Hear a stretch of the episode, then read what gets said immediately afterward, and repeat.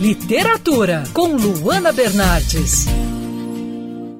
Pessoas que acham que a Terra é plana ou que duvidam da vacina negacionistas, infelizmente ainda muito presentes no nosso dia a dia. E diante disso, a professora de física Elika Takimoto lançou o livro Como Dialogar com o Negacionista, publicado pela editora Livraria da Física. Elika, levando em consideração essas pessoas que acreditam que a Terra é plana ou duvidam de outros fatos comprovados cientificamente, como você acha que é possível o diálogo entre a ciência e a negação? Bom, primeiro de tudo é importante saber que o fenômeno de negar verdades científicas não é coisa somente de terraplanista. Desde a Eco 92, que foi uma das maiores conferências já realizadas no planeta, com a presença de delegações de 178 países, a gente observa um debate sério sobre o controle das emissões de gás carbônico na atmosfera e a criação de parâmetros e medidas de proteção da nossa biodiversidade. Bom, dando um salto no tempo, em 2019 foi publicado um relatório no painel intergovernamental sobre mudanças climáticas, o IPCC da ONU, que mostrou a relação entre as mudanças climáticas causadas pelo uso da Terra. E o relatório emitido por esse documento foi direto ao afirmar que será impossível é, limitar a elevação da temperatura a níveis seguros sem que sejam fundamentalmente alteradas a forma como a gente produz os nossos alimentos e a nossa dieta. O relatório afirma, dentre outras coisas, que o gás metano, é, que impacta fortemente o efeito estufa, vem principalmente do gado. Então, logo, para a gente frear a velocidade do aquecimento global, a gente tem que, entre outras medidas, reduzir o consumo de carne. Bom, eu mostrei esse documento que está publicado para quem quiser ver, para várias pessoas que comem carne e que se dizem defensoras da ciência e sem paciência nenhuma com negacionistas.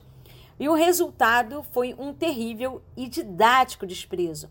E eu falo didático porque isso é apenas mais um exemplo de como todos nós somos negacionistas quando a verdade que está sendo falada não nos agrada. Portanto, a gente constatar que não é um caso de capacidade intelectual e sim de limitações psicológicas, nos ajuda a pensar em como agir quando a gente estiver diante de um terraplanista, por exemplo, ou de alguém que se recusa a tomar uma vacina que foi cientificamente comprovada e testada em milhares de laboratórios, respondendo positivamente aos mais rigorosos critérios.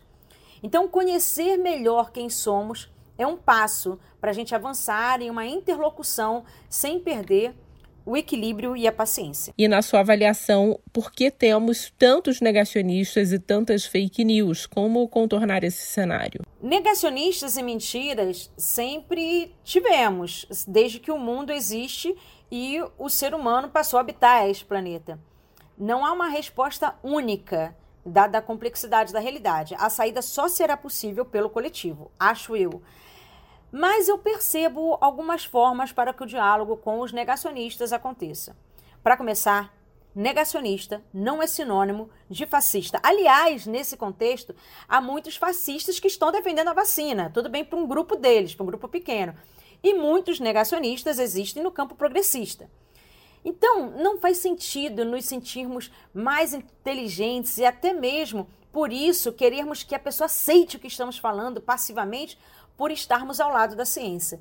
Reconhecer que os mecanismos que ocorrem na cabeça de quem pensa diferente também são verificados em nós traz humildade para esse necessário diálogo. Sem esse diálogo, a democracia não avança e desistir desse diálogo é permitir em silêncio que um sistema autoritário se instale em nossa sociedade.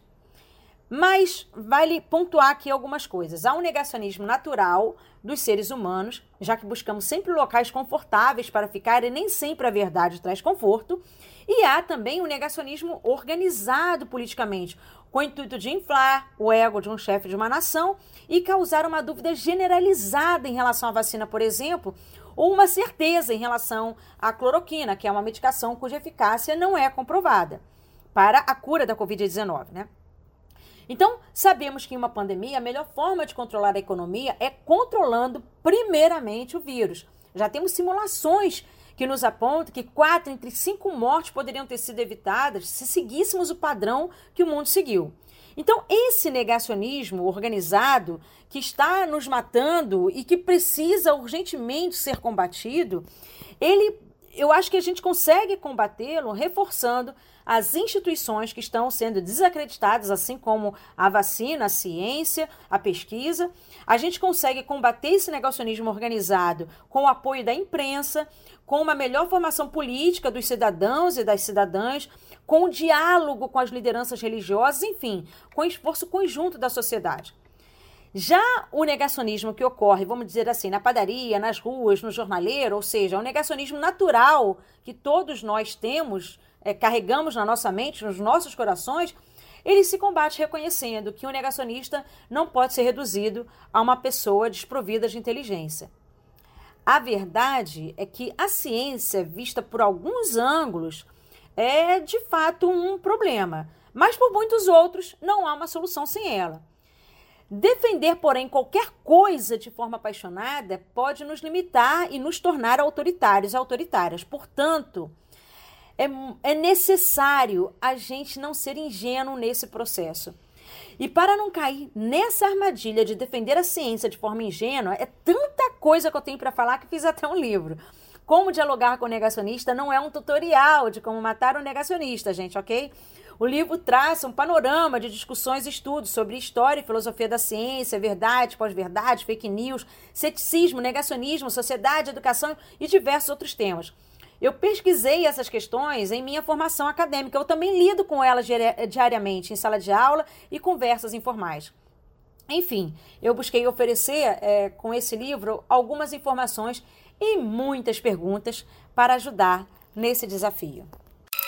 Quer ouvir essa coluna novamente? É só procurar nas plataformas de streaming de áudio. Conheça mais dos podcasts da Band News FM Rio.